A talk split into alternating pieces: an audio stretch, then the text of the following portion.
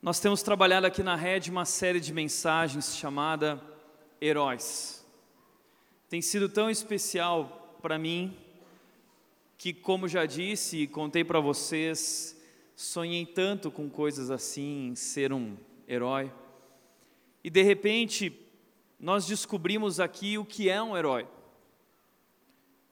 Essa é a pergunta que nós temos feito na série: o que é um herói? Porque esse mundo Hollywood trouxe para nós um conceito errado do que é ser um herói, que diz que heróis precisam ter superpoderes. E temos visto que, na verdade, heróis são pessoas comuns, que veem o que todos veem, mas que decidiram fazer o que ninguém quer fazer. Você pode também ser um herói, Deus está te chamando para ser um herói, simplesmente sendo quem você é, com suas fraquezas e limitações, uma pessoa improvável, um herói improvável, mas que dessa forma, tão fraco e limitado, cria o cenário perfeito para Deus agir e para Deus revelar a sua grandeza através daquilo que eu sou, através daquilo que você é. Que Deus, o Deus que transformou a vara de Moisés em algo que abriu o mar vermelho e usou a vida desse homem simples, o Deus que usou Davi fez aquela pedra se tornar um míssil na direção do gigante, o Deus que usou Pedro e fez ele andar sobre as águas e viver o sobrenatural. Uau! Nós também somos convidados por Deus a viver o extraordinário. E Deus nos deu um superpoder. Nosso superpoder é a fé. A fé torna todas as coisas possíveis, não fáceis. A fé torna todas as coisas possíveis, mas não fáceis. Foi o que nós vimos aqui na semana passada. Mas Deus está nos desafiando a nos posicionarmos em meio a essa sociedade como pessoas que vão fazer o que ninguém quer fazer. Essa semana eu assisti um filme e eu estava aguardando para assistir esse filme nesse momento da série, um filme chamado Até o Último Homem. Talvez você já assistiu, é um ótimo filme, mas melhor do que isso, é uma história real. É uma história real sobre um homem chamado Desmond Doss. E esse homem é um médico do exército americano que durante a Segunda Guerra Mundial se recusou a pegar em armas. Durante a Batalha de Okinawa, ele trabalhou na ala médica e salvou cerca de 75 homens. Doss, o Desmond Doss, ele era um jovem cristão. Ele era adventista. E ele não queria pegar em armas. Ele tinha por princípio o não, adulter, não matarás, e por causa disso ele não queria tocar em armas, mas ele quis servir o exército americano, ele quis servir a nação dele, mas ele foi altamente criticado, rejeitado, esnobado. Ele era um rapaz aparentemente magro, é bacana, depois no final do filme você tem é, vídeos sobre ele, eu fui procurar fotos sobre ele na internet. Ele era um rapaz mais franzino, ninguém achava que dali realmente podia sair algo, mas de repente ele foi para a guerra e naquela guerra sangrenta, no meio daquela batalha. Quem ainda não assistiu o filme, assista. É incrível. No meio disso, quando todos saíam correndo, fugindo para salvar suas vidas, o Dós, ele decidiu salvar aqueles feridos, os baleados, os machucados, e ele saiu carregando esses caras, arriscando a própria vida dele para salvar essas pessoas, e ele se tornou praticamente uma lenda no exército americano. Todos ficaram muito surpresos. Por quê? Porque heróis são pessoas comuns, que decidiram fazer o que ninguém quer fazer. Mas hoje eu quero acrescentar mais um elemento nessa história que a gente tem trabalhado aqui sobre os heróis. Essa é a quarta parte da nossa série. Semana que vem nós vamos encerrar. Vai ser muito especial. Uh, e nós vamos encerrar com a ceia. Se você quiser participar desse momento, nós vamos celebrar a vitória de Jesus Cristo, a sua morte e sua ressurreição. Mas hoje, e depois no outro domingo, sem ser domingo que vem, nós teremos a festa country. Vai ser incrível. Convide todos os seus amigos, especialmente aqueles que não conhecem Jesus ainda, porque nós vamos compartilhar o amor de Deus aqui fora. Vai rolar festa, o culto vai ser ali fora. Vai ser uma festa muito bacana e um culto muito especial, tá bom? Mas hoje, eu gostaria de acrescentar um novo elemento nessa história dos heróis e dizendo que heróis são pessoas comuns que entenderam que a beleza da vida está em amar, servir e repartir. O Dós é um desses. Ele entendeu que o nosso chamado, que a nossa vida cristã é um chamado para nós amarmos, servirmos e repartirmos. Então, heróis hoje no nosso mundo, na nossa sociedade, são essas pessoas que entendem isso, que a beleza da vida não está no ter, a beleza da vida não, não está no consumismo, a beleza da vida não está em saciarmos o nosso prazer e matarmos o nosso desejo sem responsabilidade, mas que a verdadeira beleza da vida está em amar, em servir e repartir. Pessoas que entenderam isso de tal forma e estão dispostas e comprometidas a fazer isso com sacrifício, colocando a sua segurança e bem-estar em segundo lugar e colocando a segurança e bem-estar dos outros em primeiro lugar. Isso é ser um herói. Um herói de verdade, ele nunca pensa na sua própria vida. Ele pensa naqueles que estão em perigo, ele pensa naqueles que estão sofrendo, e ele arrisca a sua vida, ele abre mão da sua própria segurança e conforto e bem-estar para cuidar daqueles que precisam. E eu quero mostrar isso para você hoje na Bíblia. Quero convidá-lo a abrir sua Bíblia em Lucas, capítulo 10, versículos 25 a 29. Lucas, capítulo 10, versículos 25, nós vamos começar e o versículo 25, se você quiser acompanhar, diz o seguinte: Certa ocasião, em um determinado momento do ministério de Jesus, o tempo dele aqui na terra, um perito na lei, um homem importante da religião judaica, um homem estudado, quase um doutor em teologia, levantou-se para pôr Jesus à prova. Ele queria colocar Jesus contra a parede. Ele queria armar uma cilada para Jesus. Ele queria ver se esse Jesus era realmente alguém esperto que entendia das coisas. E ele perguntou então para Jesus uma pergunta muito boa. Ele fez a seguinte pergunta: Mestre, o que eu preciso fazer para herdar a vida eterna? Entenda que ele está fazendo essa pergunta porque ele quer testar Jesus, porque ele está incomodado com a pessoa de Jesus. Porque Jesus é um herói. E o seu estilo de vida incomoda muita gente naquela cultura, especialmente os religiosos. E aí ele faz essa pergunta aí, e parece, olhando assim, uma boa pergunta. Pô, eu também quero saber. Quem não quer saber? O que eu preciso fazer para herdar a vida eterna. Mas não se engana, tá? Porque essa pergunta está totalmente errada. Essa pergunta já começou errada. A pergunta que ele está fazendo, em outras palavras, é: o que eu preciso fazer para herdar a vida eterna? O que eu preciso fazer? A pergunta dele está baseada em performance. A pergunta dele está baseada em religiosidade. A religião, ela fala sobre performance. A religião diz que se eu for bom, Deus vai me amar e me aceitar. Isso não tem nada a ver com o Evangelho de Jesus. O Evangelho de Jesus diz que ninguém é bom, ninguém nunca será suficientemente bom não tem nada a ver com performance, não tem nada a ver com o que eu faço, tem a ver com o que Deus fez por mim através de Jesus Cristo naquela cruz. Portanto, não importa o que eu faço, Deus me ama.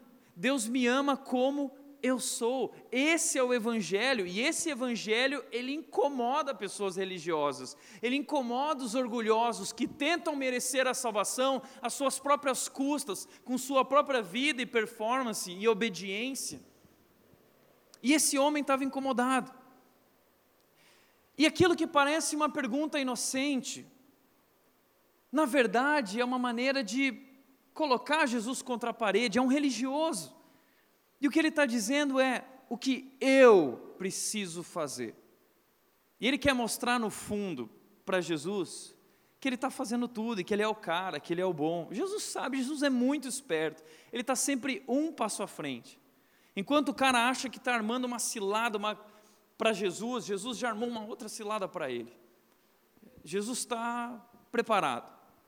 E aí, Jesus se volta para ele e pergunta o seguinte: O que está escrito na lei? E Jesus sempre volta com perguntas. O que está escrito lá na lei? Respondeu Jesus: Como você a lê? Como você a interpreta?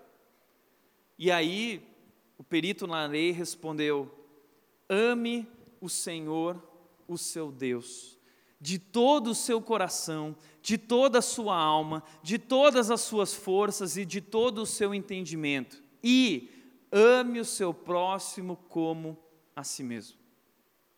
Uau! Na mesma hora, versículo 28, disse Jesus: Uau! Você respondeu corretamente. Nota 10. Acertou.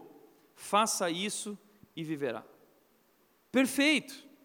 A resposta desse perito na lei, desse homem, foi brilhante, brilhante.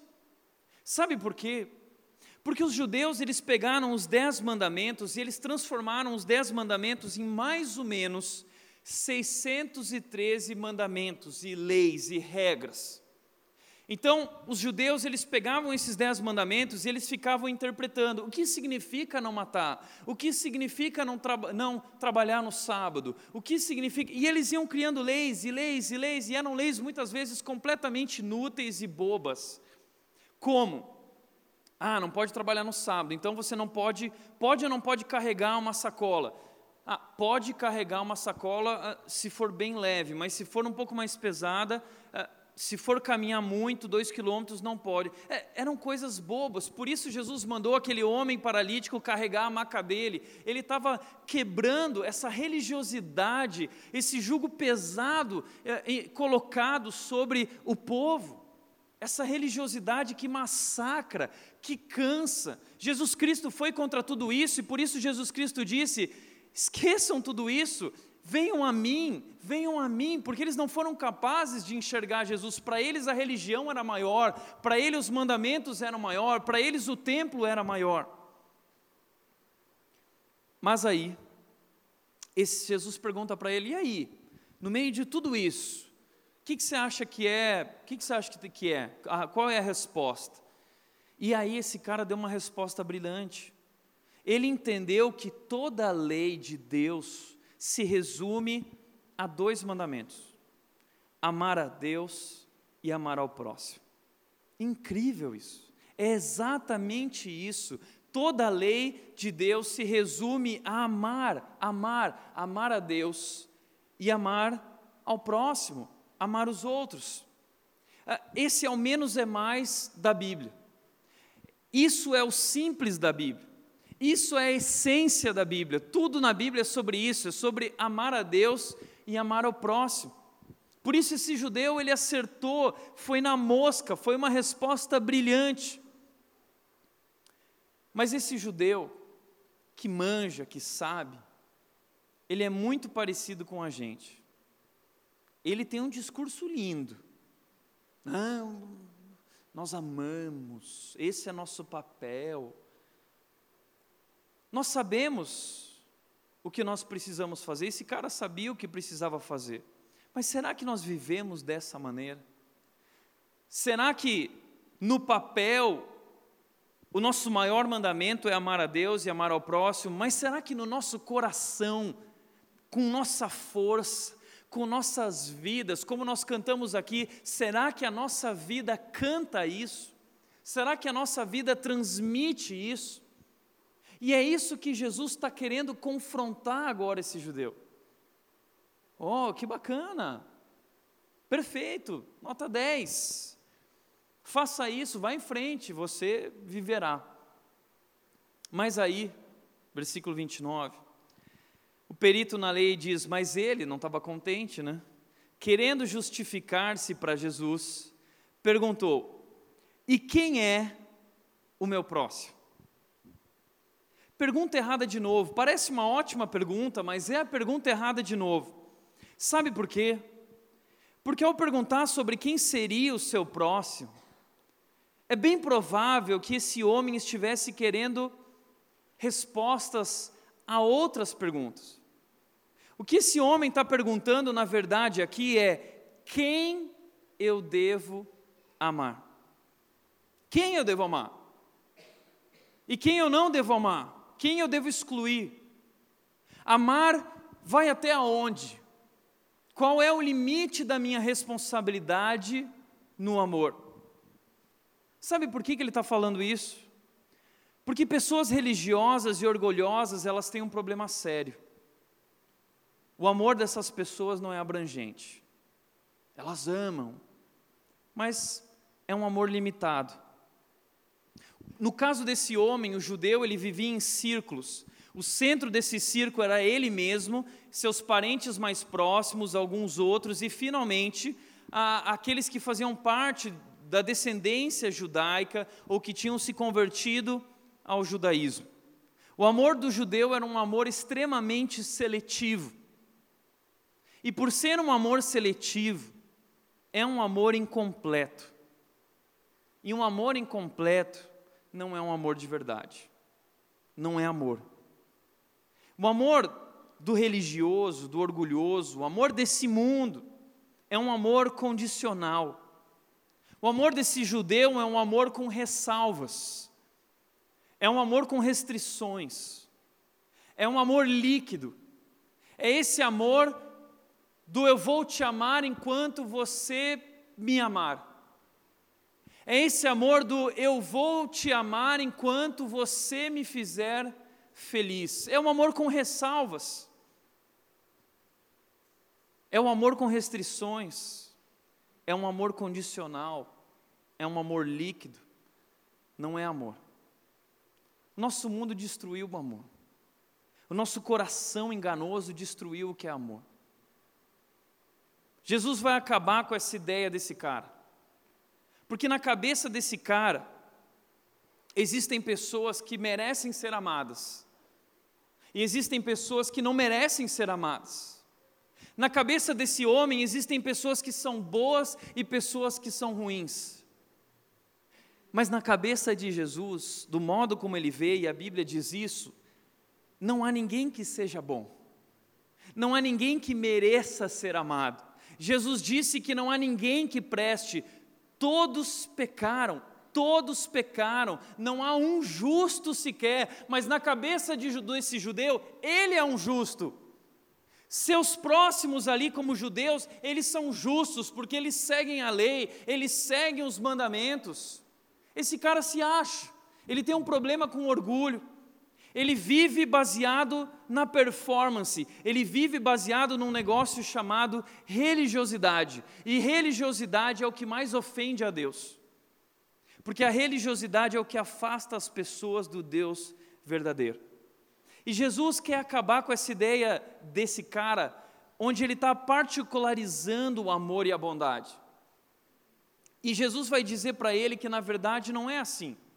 O próximo é qualquer pessoa que precisar de mim, independente da sua raça, da sua condição social, da sua condição espiritual, da sua condição emocional, do seu credo religioso, seja o que for. O que Jesus vai dizer para nós, através dessa história que ele vai contar aqui, que é uma história muito conhecida e famosa, chamada Parábola do Bom Samaritano, o que Jesus vai ensinar é que o próximo é qualquer pessoa que precisar de mim. O próximo, quem eu devo amar, é qualquer pessoa que precisar de mim. E Jesus já tinha mostrado isso no Sermão da Montanha, ele já tinha largado esse conceito de que o próximo incluía nossos inimigos. Amem os seus inimigos, abençoem aqueles que os perseguem. Ele disse isso em Mateus capítulo 5. Em Romanos 12, Paulo também vai dizer que nós precisamos fazer o bem a todos e no que depender de nós, nós devemos buscar a paz e nunca retribuir o mal com o mal, mas entregar a vingança a Deus, a Deus pertence o juízo.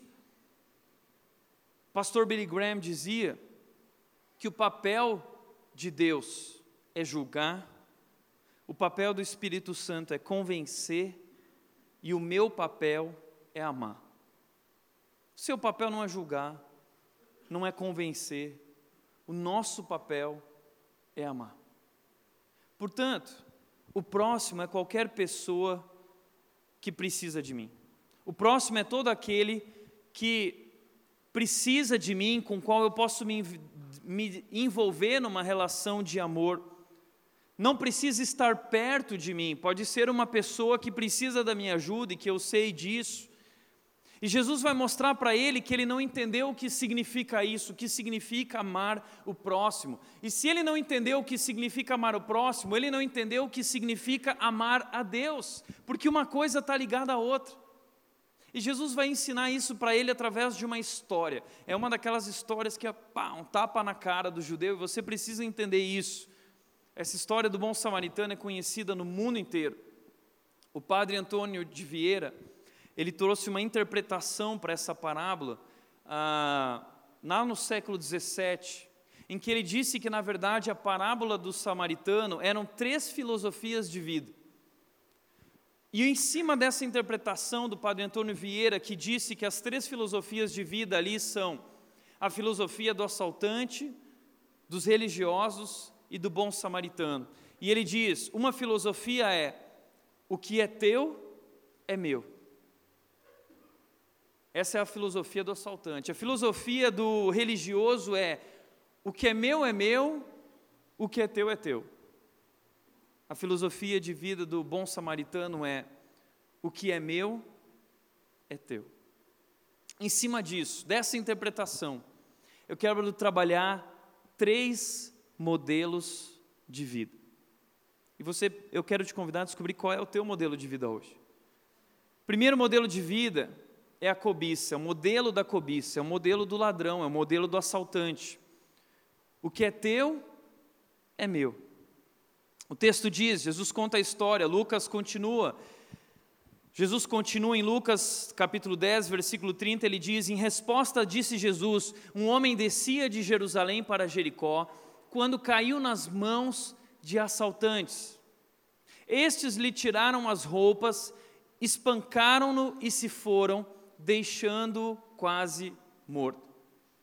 Os assaltantes, os ladrões, eles representam um modelo de vida. E algumas características desse modelo de vida são as seguintes: é um modelo de vida baseada no ter para ser. Ter para ser. Nós estamos vivendo hoje um momento do mundo em que nós estamos deixando de ser seres humanos e estamos nos tornando teres humanos. Tudo no mundo hoje é sobre ter, ter, ter. Portanto, o ladrão, o assaltante, ele representa aqueles que vivem a mentalidade da falta. É o invejoso. Ele vive olhando o que o outro tem e comparando com o que ele não tem. Ele vive infeliz, ele vive a insatisfação. Ele vive olhando e dizendo: Eu preciso ter, e quanto mais dessa vida eu tiver, melhor. Eu quero, eu quero, me dá, me dá, me dá. Esse é o modelo de vida da cobiça. E esse cara, para ter, e precisa ter cada vez mais, nós vivemos hoje nesse mundo consumista, que diz que você precisa ter o celular tal para ser alguém, você precisa usar o tipo de roupa tal para ser alguém, você precisa andar num carro assim para ser alguém, você precisa ter uma casa assim para ser.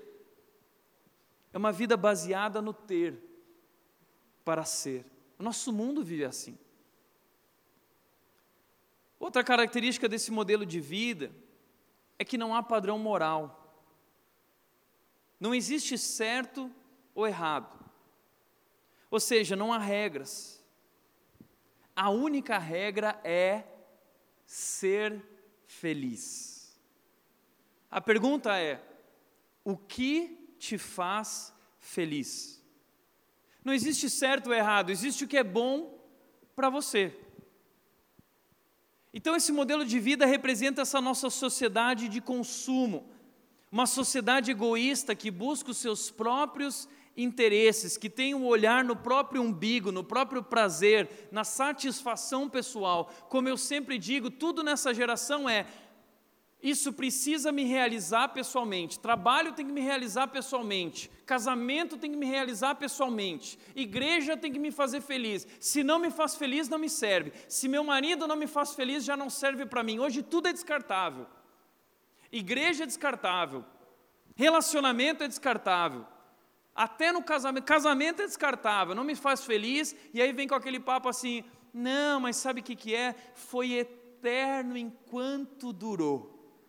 Nossa. Amor líquido. Não é amor. Nosso mundo destruiu completamente os princípios, os valores, as coisas da vida, porque não há regras. Relacionamentos são descartáveis. Você me feriu, eu te excluo do Facebook. Você não é mais meu amigo no Facebook. E aí você entra lá, vê que a pessoa não é mais sua amiga no Facebook, você fica mal não é mais minha amiga no Facebook. Mas claro, porque a gente é muito mimimi. E se alguém fez algo que eu não gostei, eu descarto. Tudo é descartável. Emprego é descartável, família é descartável, tudo hoje é descartável. Sabe por quê? Porque o que importa é ser feliz. Eu estou buscando a minha felicidade, mas é tão egoísta essa felicidade. Essa semana eu estava tratando um casal à beira do divórcio e dizendo para eles o seguinte: que egoísta isso, né? Ouvindo conselhos do mundo, dizendo, não, busca o que te faz feliz, e parece que o mundo é tão legal, dizendo, não, o que importa, segue teu coração. Meu, que porcaria de egoísmo é esse? Não há mais padrões morais, não existe certo ou errado, existe o que é bom para você. E às vezes eu vejo pessoas cristãs falando sobre esses pensamentos da nossa cultura como se fossem a coisa mais linda do mundo, eu quase morro. A Bíblia disse: não se conformem com o padrão, o modelo de vida desse mundo, mas transformem-se pela renovação da sua mente.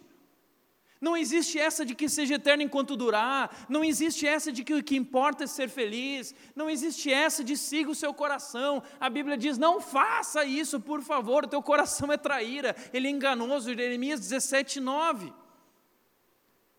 Mas essas pessoas, elas estão tão comprometidas com a sua felicidade, que elas buscam atalhos e caminhos mais rápidos. Porque é uma sociedade também imediatista, é a geração miojo. Eu preciso agora, eu não quero esperar. Eu quero ser feliz agora, não posso deixar isso para amanhã. A vida é curta, eu preciso curtir o máximo. Então eles buscam atalhos o tempo todo. E buscar atalhos significa que eu posso passar por cima das pessoas.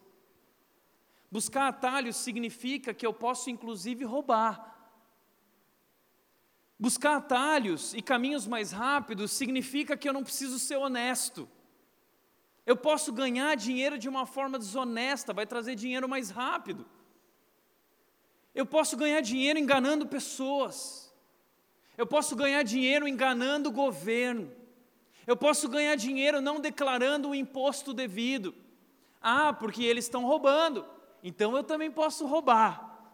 É mais ou menos assim. Essa, esse é o modelo de vida da cobiça. Se você vive assim, não olha para essa parábola e acha que você é o bom samaritano porque você é o assaltante. Mas além de tudo isso, é um infeliz crônico. Quem vive esse modelo de vida é um infeliz crônico, porque quem vive assim vive uma frustração perene.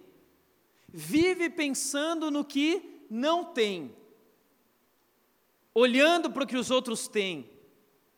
E aí vive lá no Face, no Instagram, e vive essa frustração, vive depressivo na frente do Instagram, porque vê todo mundo lá fazendo um monte de coisa legal, porque a gente só compartilha as coisas legais no Facebook, no Instagram. Você não, você não fica filmando quando está lá o defunto. Você não fica lá, ah. não, a gente só quer compartilhar as coisas boas. A gente fica olhando e o cara fica lá sofrendo. Ou não, ou tentando passar uma imagem de que está vivendo uma vida incrível. Olhando aí pro, também para dos outros e pensando assim, ah, eu merecia viver muito mais do que isso, eu queria viver muito mais do que eu estou vivendo. E aí, quando a gente olha assim para a vida, a gente começa a ficar com uma raiva desgraçada das pessoas, pensando que, quem, procurando quem é o culpado por eu não ter. Por que eu não tenho? Porque eu acho que eu sou muito melhor que o fulano, eu acho que eu sou muito melhor que a fulana. E fico buscando o responsável, vivo, buscando a, a, a colocar a culpa em alguém, dizendo assim: ah, me abandonou, tirou de mim, me frustrou me machucou, não correspondeu com as minhas expectativas, eu esperava mais. E aí você começa a ter raiva, e você se machuca, e aí você vive essa cultura da falta, vive culpando os outros, vive mimimi, é um infeliz crônico. E aí, em busca dessa tal felicidade que virou um ídolo na vida dele, na vida dela, abre mão de qualquer coisa e passa por cima dos padrões morais, e passa por cima dos princípios, e passa por cima daquilo que é certo, porque o que importa é ser feliz. Eu quero ter, eu quero conquistar, eu não estou bem, eu vou comprar, eu vou gastar, eu vou viajar, eu quero ser feliz. E não há limites, não há o que eu não possa fazer em nome da felicidade. Esse é o modelo de vida dos assaltantes, da cobiça.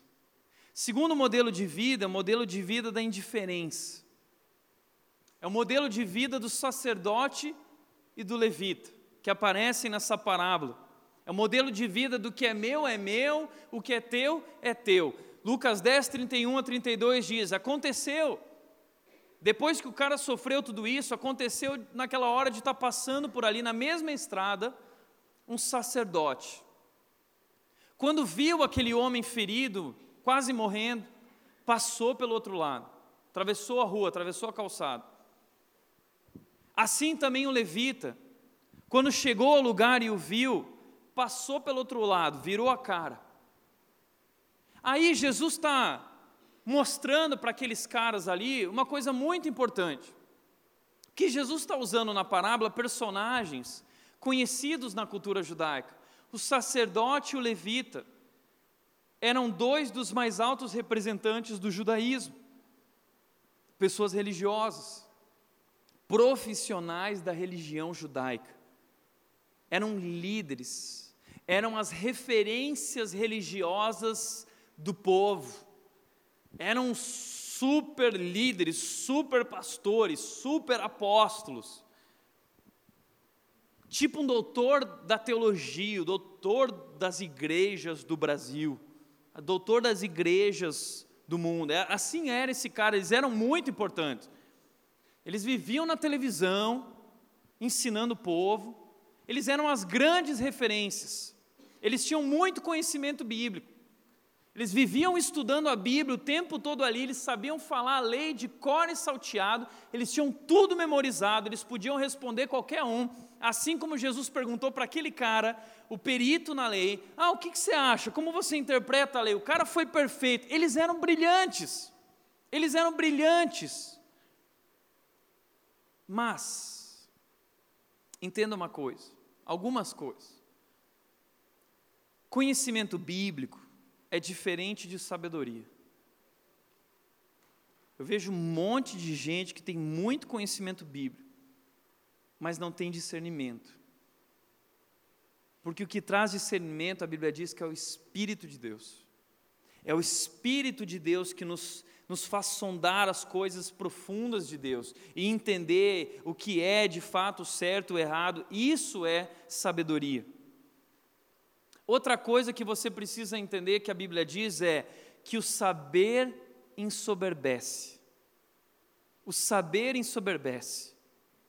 E esses caras que passaram anos estudando teologia, passaram anos aprendendo, descobrindo, interpretando, conheciam o hebraico, faziam exegese, entendeu?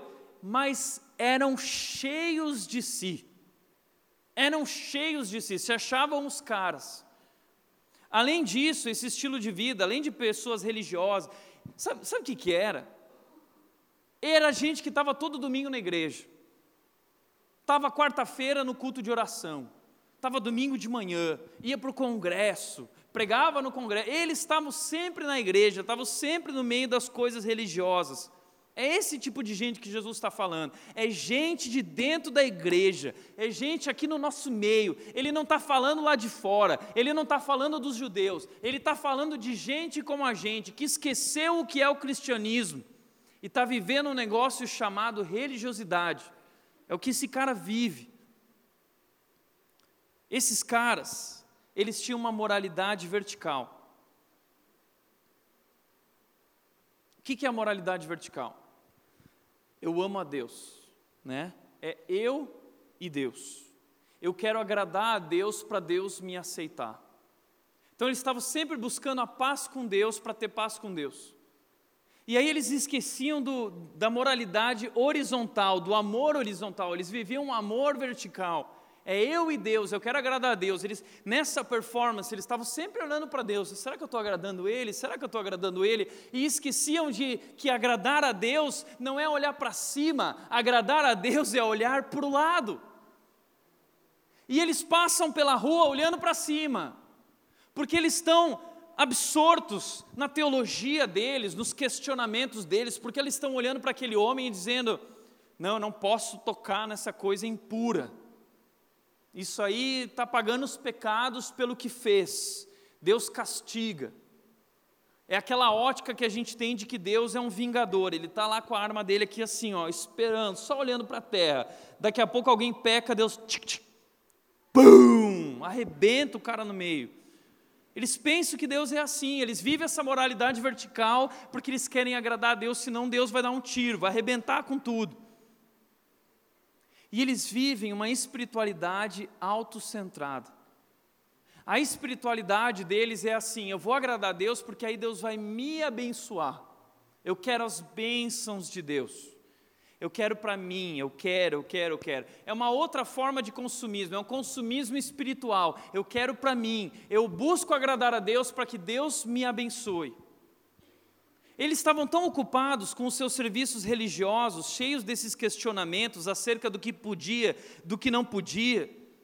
Acabaram de vir do templo, mas não fizeram questão de ajudar aquele homem necessitado.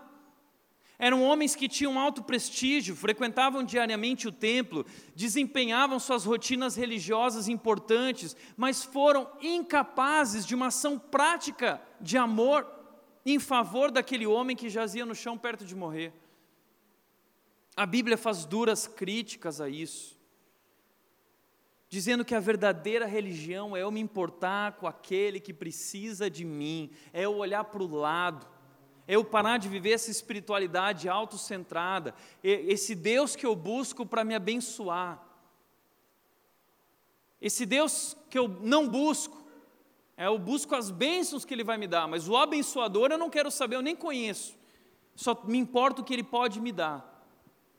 A verdadeira religião tem a ver com outra coisa. A verdadeira religião tem a ver com amor e relacionamentos, tem a ver com estender a mão, servir o próximo.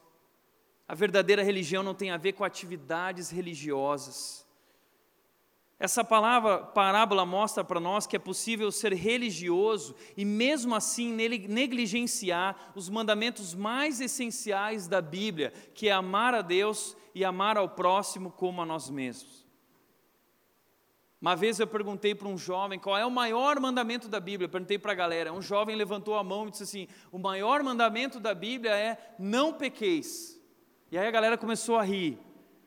Eu achei a resposta dele, Estava errado, mas a resposta dele foi brilhante.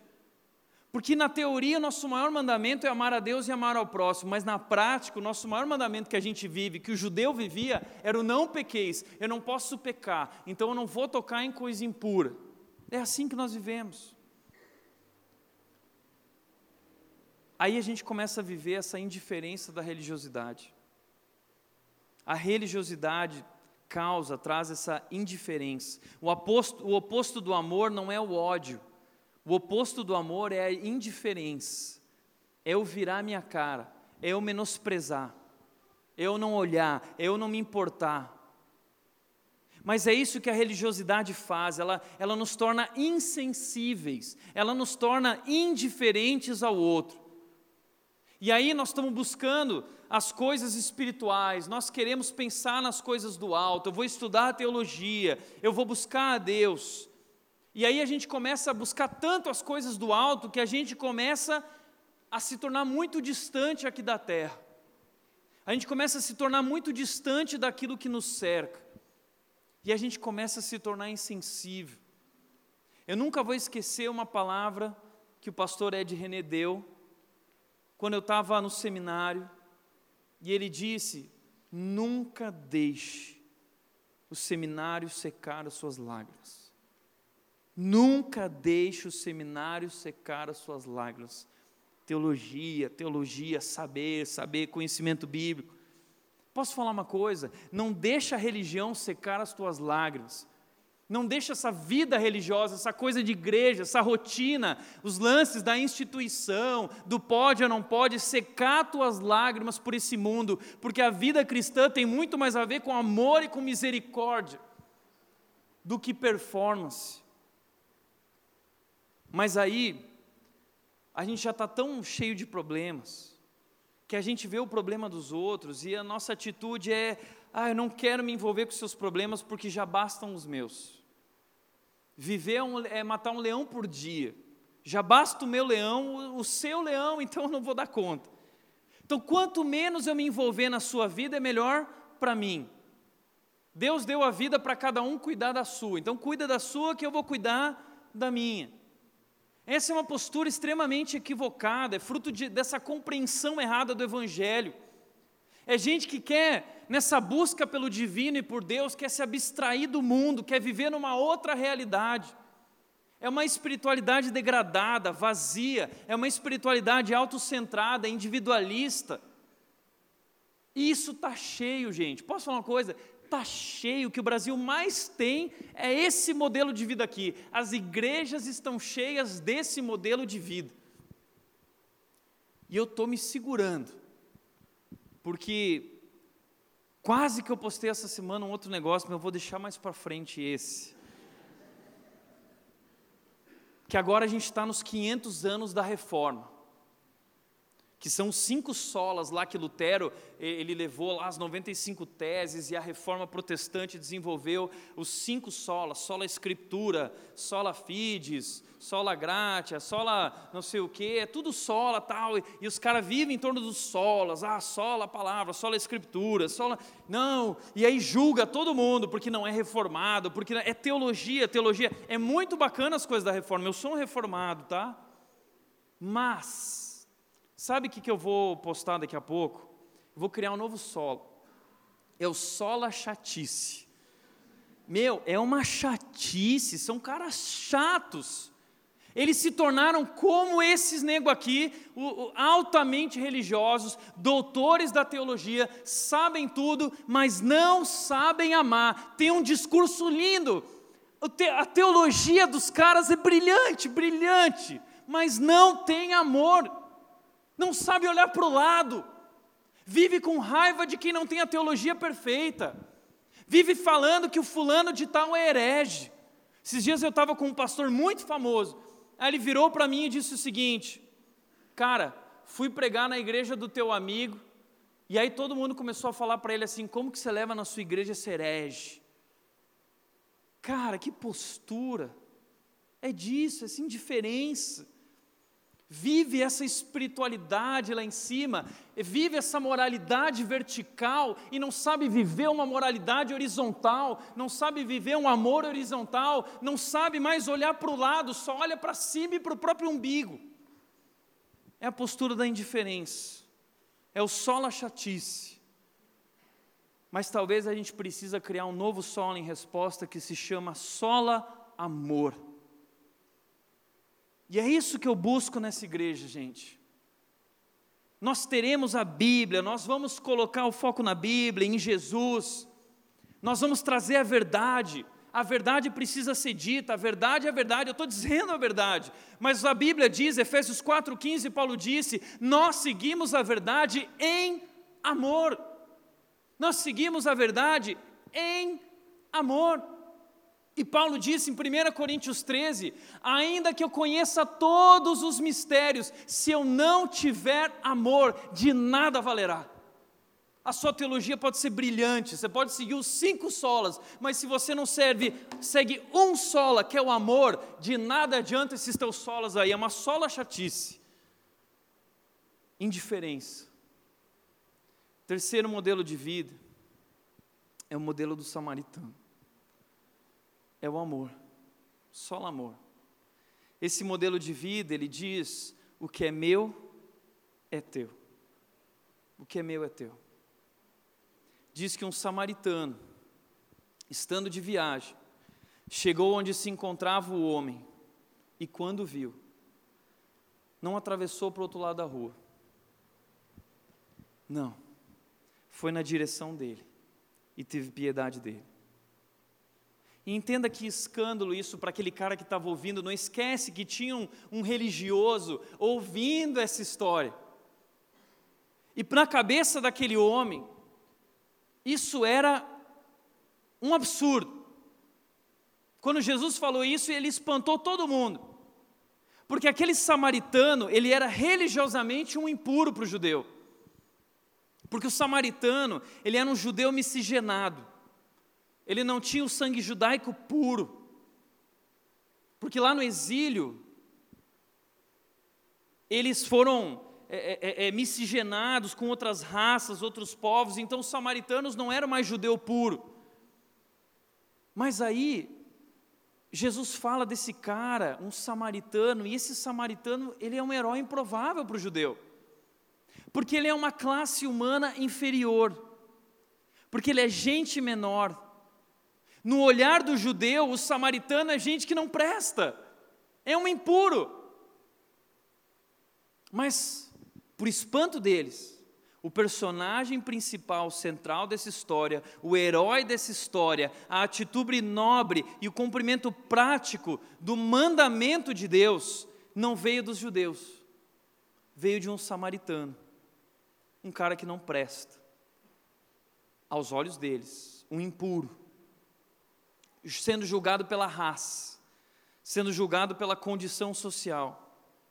Aliás, Jesus está dizendo que não só o samaritano é o herói, mas que os grandes vilões nessa história são justamente o sacerdote, o levita e o ladrão, os assaltantes. Mas o samaritano decidiu fazer o que ninguém queria fazer e ele coloca a sua própria vida em risco. Ele não é o religioso, mas ele fez. Ele amou, ele entendeu o que é o amor. Ele vive um amor que é vertical e um amor que é horizontal, porque o samaritano também adorava a Deus. Mas o samaritano não ia adorar a Deus em Jerusalém, ele ia adorar a Deus em outro local. Por isso que quando Jesus está com aquela mulher samaritana lá no poço, ela pergunta assim: Ah, já que você sabe dos meus erros, das minhas falhas, então onde é o lugar onde eu posso pedir perdão? Onde eu vou buscar a Deus? É em Jerusalém, como dizem os judeus, ou é lá, como dizem os samaritanos? E aí Jesus Cristo vira para ela e diz assim: Não, não, não, esquece isso. Não é lá nem é ali, é aqui. Chegou a hora os verdadeiros adoradores agora me adorarão em espírito e em verdade. Não tem mais a ver com o lugar, não tem mais a ver com um templo. Eu sou maior que o templo. Eu sou maior que a lei, foi o que Jesus Cristo disse para aqueles judeus que tinham a sua religiosidade colocada sobre esses fundamentos: o templo, a lei, o sábado. Jesus disse: Eu sou o sábado. Mas eles não viam, mas esses, esse samaritano também adorava a Deus, mas não era assim visto pelos altos teólogos da teologia, que eram os caras, que eram os fiéis, que eram os, os reformados. Esse cara, ele vive a verdadeira espiritualidade. Uma espiritualidade outro-centrada. Não é autocentrada. É uma espiritualidade outro-centrada. Foi isso que Jesus ensinou na Bíblia. Tenham uma estima maior pelos outros do que a vocês mesmos. Busquem o interesse dos outros em primeiro lugar e não só o de vocês. Ele disse: Seja a atitude de vocês como a de Cristo Jesus, que não considerou que ser o cara, ser o herói, era algo a que ele devia se apegar, mas se esvaziou de si mesmo, assumiu a forma humana e foi obediente até a morte morte de cruz. Jesus Cristo não colocou o seu bem-estar, conforto e segurança em primeiro lugar, ele abriu mão de tudo isso por minha causa e por sua causa. Esse é o Evangelho de Jesus, é a espiritualidade, é o Evangelho que olha para o lado, que não olha para o umbigo. É o Evangelho que não é só conhecimento bíblico, é sabedoria, é espiritualidade. Nós gostamos dessa moralidade vertical, sabe por quê? Porque nós temos o controle. A gente sabe quando está errado e quando não está. Mas na moralidade horizontal, no amor horizontal, a gente perde o controle. Nós abrimos mão do controle de nós mesmos para amar as pessoas. A gente perde a nossa segurança. A gente tem que sair da nossa zona de conforto espiritual. A gente tem que sair do barco e dar o passo de fé. A gente tem que sair e molhar o pé na água para Deus abrir o mar. A gente tem que olhar para o lado e se arriscar diante desses grandes obstáculos e desafios da vida. A gente tem que olhar não só para o nosso leão, mas a gente tem que olhar para o leão do próximo. Esse samaritano abriu mão da agenda dele, saiu da zona de conforto dele. Mais do que isso, saiu da zona de segurança dele, para ir na direção daquele cara que precisava de ajuda. Diz o texto que o samaritano aproximou-se, enfaixou-lhes as feridas, derramando nelas vinho e óleo. Depois colocou sobre o seu próprio animal, levou para uma hospedaria e cuidou dele. No dia seguinte, deu dois denários aos hospede ao hospedeiro e ele disse: Cuide dele, quando eu for e eu voltar, eu vou voltar aqui, eu lhe pagarei todas as despesas que você tiver. Primeira coisa que eu quero te chamar a atenção é que a gente pensa que esse estilo de vida aí é um estilo de vida para desocupado. Porque eu estou trabalhando muito, eu não tenho tempo, Tiago, para tudo isso que você está falando, eu não consigo viver isso. Você é pastor, é, é, você tem um missionário. Não, Jesus está falando de um cara que é trabalhador. A, a, a história está dizendo, estando esse homem de viagem. Ele estava de viagem, ele não estava de férias, ele não estava passeio, não era o dia de folga dele. Provavelmente nessa viagem ele está cansado. Mas ele é trabalhador não só também por causa disso, mas porque ele tem recursos. Ele tem vinho, ele tem óleo, ele tem um animal dele com, no qual ele está andando e carregando as coisas dele. Ele tem, mas ele tem porque ele trabalhou. Ele não tem porque ele roubou. Ele não tem porque ele foi desonesto. Ele tem porque ele ralou e ele está trabalhando. Ele é um trabalhador. Só que ele é desapegado. Ele não fica olhando para as coisas dele e dizendo: Nossa, eu paguei tão caro no vinho. Nossa, mas e o carpete do meu, came, do meu cavalo? Né? Vai sujar de sangue o meu cavalo. Mas imagina que eu vou fazer uma coisa errada dessa. Então ele tem, mas ele é desapegado. Quantas vezes você já sentiu culpa de ter? Às vezes a gente sente culpa porque tem. Ai, será que é errado ter? Não é errado ter, esse homem tinha. Não é nada de errado ter. Ter é uma bênção. A Bíblia diz que Deus nos provê de tudo ricamente para a nossa satisfação. Mas Ele também nos dá não só para a nossa satisfação, Deus me deu também para eu repartir. Deus te deu para você servir, Deus te deu para você repartir. Então não é feio ter, feio é ter e não repartir. Feio é ter e viver acumulando. Feio é não amar, feio é não se importar, feio é olhar só para o umbigo. Feio é pensar em si mesmo, é ser egoísta, é ser avarento, é ser indiferente. Deus lhe deu para você desfrutar e para você repartir, servir. Mas aí tem gente que vai dar uma de espiritual, Não, a gente não pode ter. Porque o, não, a felicidade não está em comer, não está no dinheiro, não está nessas coisas. Ah, não está? Então deixa de trabalhar, vai viver como bicho grilo por aí, servindo as causas do mundo. Não come mais também, não vai mais ver jogo, não vai mais tomar banho, vai fazer voto de pobreza. É tão bonito, né?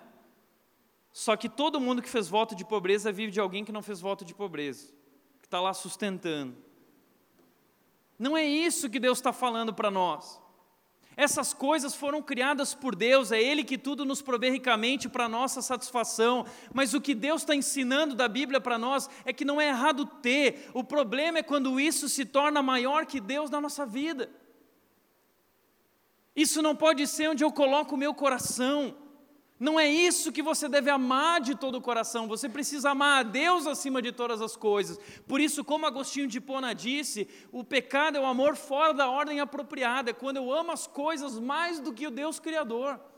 E esse é o nosso problema, não é errado ter. O problema é que a gente põe o coração nessas coisas, o problema é que a gente se entrega e aí a gente esquece de Deus.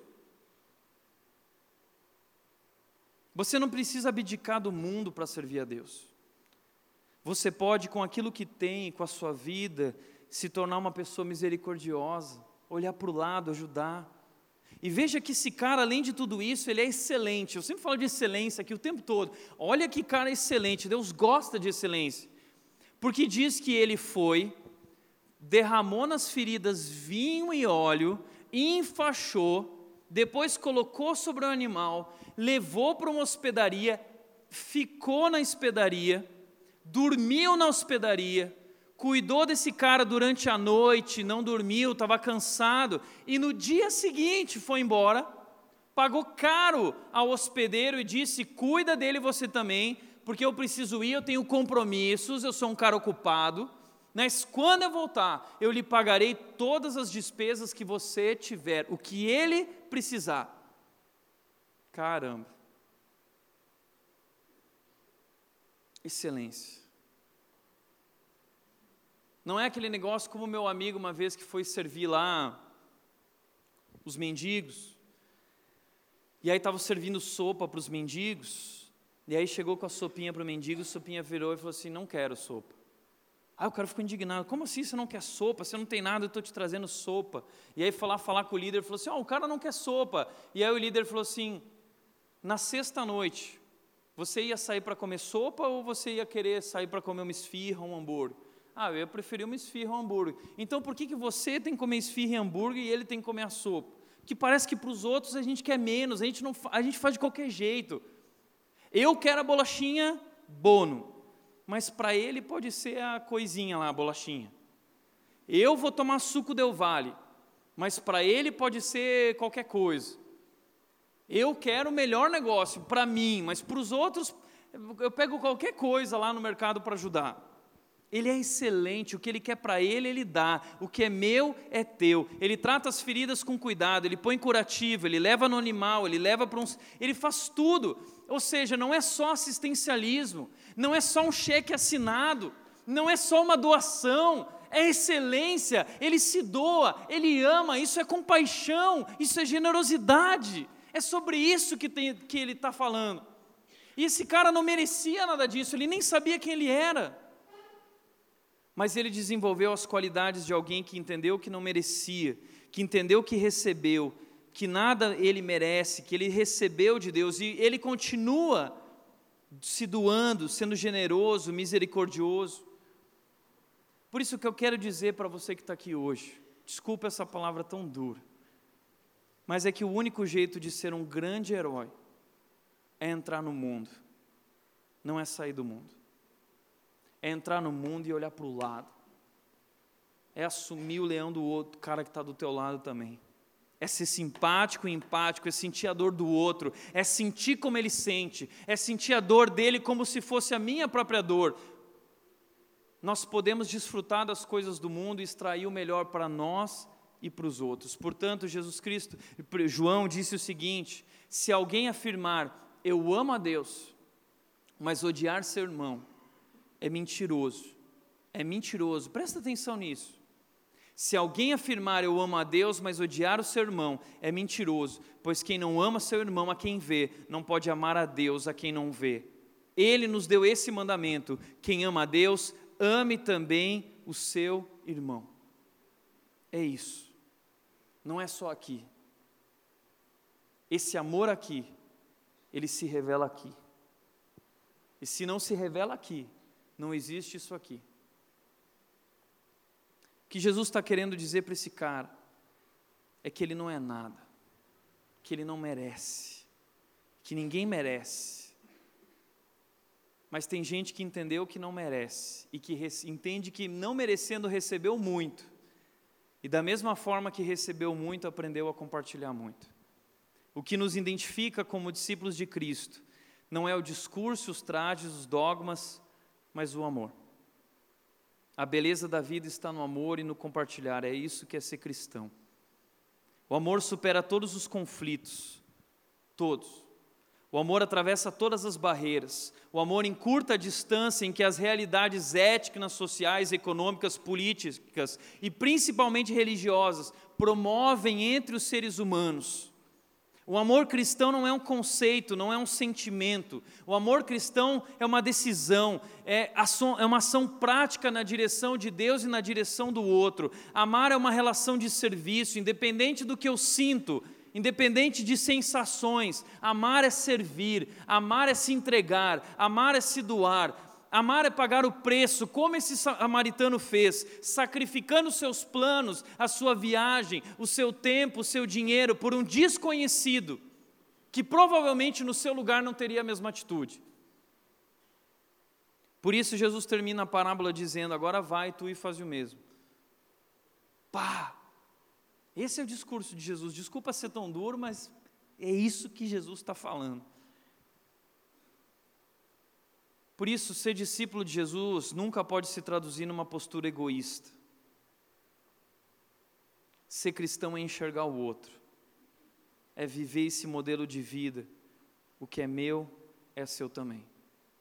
Porque na verdade nem meu é, é de Deus, pertence a Deus, pertence ao reino dele. Que a gente vive esse negócio, não, eu dou para Deus o meu dízimo, e os outros 90%, ah, agora eu posso fazer o que eu quiser não é tudo de Deus, não é só os 10%, é tudo de Deus. E eu preciso aprender a administrar isso para minha satisfação, mas também para dos outros. É repartir. Às vezes a gente entra em crise numa mensagem assim e fala assim: ah, mas como que eu vou viver agora, Tiago? Vou ter que sair doando tudo? Não é isso. Deixa eu compartilhar a minha proposta de vida, algo que eu converso com a Nath e que a gente vive. Primeiro, trabalhe muito. Eu não estou mandando se abdicar de trabalho e servir a Deus aí no mundo que nem um louco, um missionário que depende do sustento dos anos. Não estou falando isso. Estou falando trabalha, trabalha, trabalha, trabalha muito. E isso não é deixar de ser espiritual. Eu estou dizendo para você orar como se tudo dependesse de Deus, mas trabalhar como se tudo dependesse de você. Porque trabalho é bom, trabalho nos faz amadurecer, porque nosso Deus é um Deus trabalhador, ele trabalhou seis dias e ele descansou no sétimo. E a gente esquece que Deus mandou a gente trabalhar, trabalhar, trabalhar, e a gente acha que trabalho é errado, trabalho não faz bem. Não, trabalho é bom, trabalho faz a gente crescer, trabalho faz a gente amadurecer. Eu amo trabalhar, acabei de voltar, saí do avião, cheguei aqui porque estava trabalhando, passei o fim de semana trabalhando. E minha esposa estava junto trabalhando comigo também nas coisas dela. A gente ama trabalhar porque nós entendemos que trabalho é o nosso serviço a Deus. E quando nós trabalhamos, nós estamos servindo a Deus. E servir a Deus através do trabalho não é só o trabalho que você faz na igreja.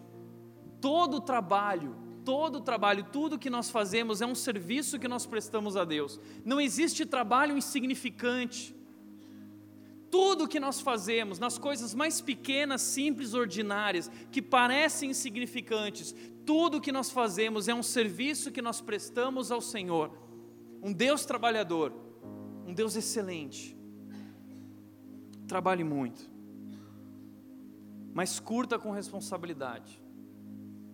Não é só trabalhar, tem que aprender a desfrutar também mas é desfrutar com responsabilidade. Deus não se preocupa Deus não tem problema com riqueza. Abraão era rico, Davi era rico, Salomão era rico, Jó era rico. A questão para Deus é como você ganhou esse dinheiro. Foi como um assaltante, é a cobiça, o modelo de vida da cobiça. Ou o que você fez com esse dinheiro? Consumindo, gastando ou indiferente. Não seja um consumista. Curta com responsabilidade, curta. A gente viajou, pregou, trabalhou, mas também curtimos. Terceiro, trabalhe muito, ganhe dinheiro, curta com responsabilidade, mas não acumule. Não acumule, porque a Bíblia diz que eu não devo acumular tesouros aqui na terra, mas lá no céu, onde a traça não corrói, onde o ladrão não pode roubar. Quarto, reparta generosamente. Não é só para você, não é só para mim e para a Nath, é para os outros também. A gente trabalha muito, eu e a Nath, a gente é adepto da filosofia do trabalho. Essa semana eu até postei sobre trabalho e casamento. Nós vivemos assim porque hoje nós entendemos que nós estamos vivendo a fase do plantar. A gente tem que plantar, plantar, plantar. Mas aos poucos Deus vai nos dando de colher.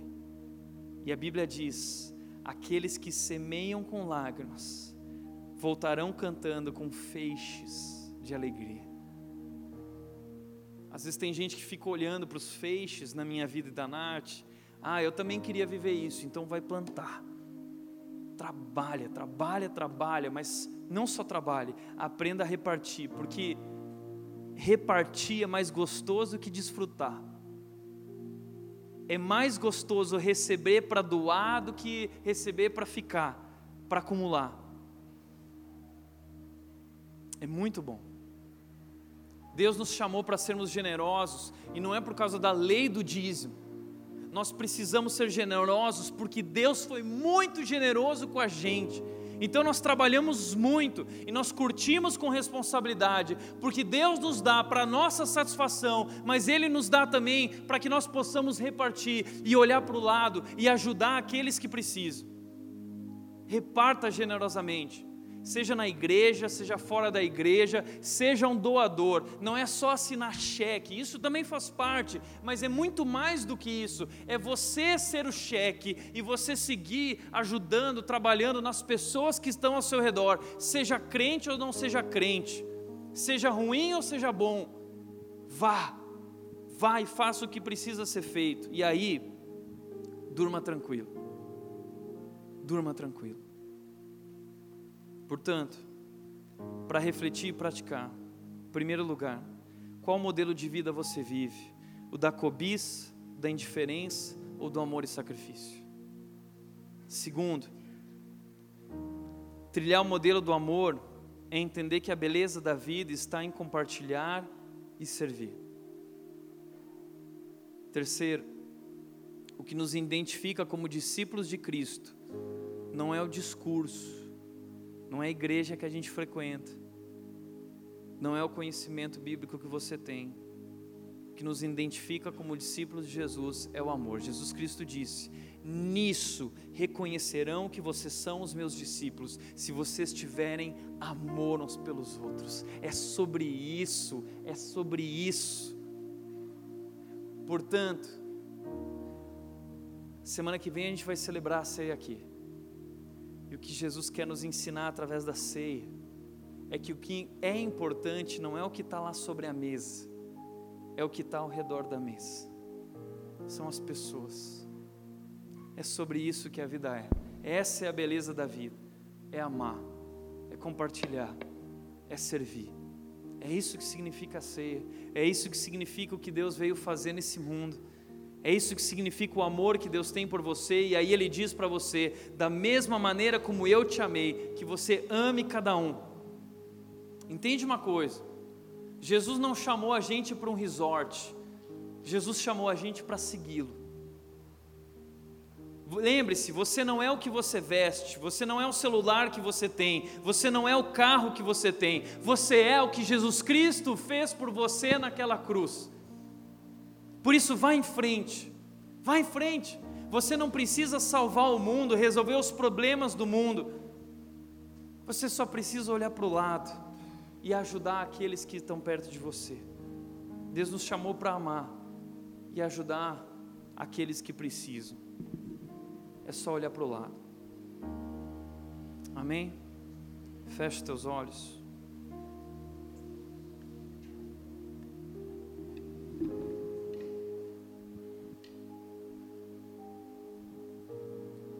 Que tipo de vida você tem vivido?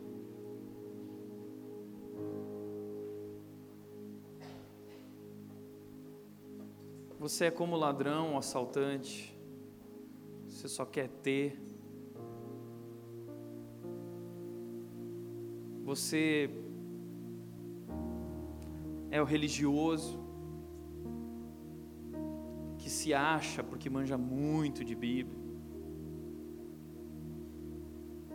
Que acha que vive uma vida melhor que a dos outros, que é mais correto, mas é indiferente àqueles que precisam. Ou você é como o samaritano, é como Jesus. Você aprendeu que tem que trabalhar muito e ralar muito, mas que a beleza da vida é ter tudo isso e poder compartilhar e abençoar a vida de outras pessoas que precisam. E se dedicar a isso com excelência. Descobriu que a vida é olhar para o lado. Não é sobre ter, não é sobre chegar lá no topo. É sobre aqueles que estão perto de você. Aprender a amar como Jesus amou, até o fim. Até o fim. Pai, nós queremos te agradecer por esse teu amor tão maravilhoso. Nós queremos te agradecer porque o Senhor não olhou para a nossa condição. Nós somos os impuros, nós somos pecadores. O pecado passou por cima da gente, destruiu a nossa vida. Mas o Senhor desceu até aquela estrada e o Senhor curou as nossas feridas. O teu sangue o Senhor derramou sobre nós. E o Senhor levou sobre si as nossas feridas, o Senhor levou sobre si a nossa dor, o Senhor levou sobre si o nosso pecado. E a tua palavra diz que tu fostes esmagado por nossa iniquidade, nossas transgressões. Nós não merecíamos, mas o Senhor derramou o teu amor maravilhoso sobre nossas vidas, esse amor incondicional. Que amor, que Deus que tu és. Nós somos tão gratos, Deus. E nos ajuda a entender, Deus, essa mensagem do teu evangelho, de que assim como o Senhor nos amou, nós precisamos aprender a amar cada um também. Que esse amor possa transbordar, Deus, transbordar em nós para aqueles que nos cercam. Assim nós hoje nos rendemos a Ti, Deus, comprometidos com essa missão. Em nome de Jesus. Amém.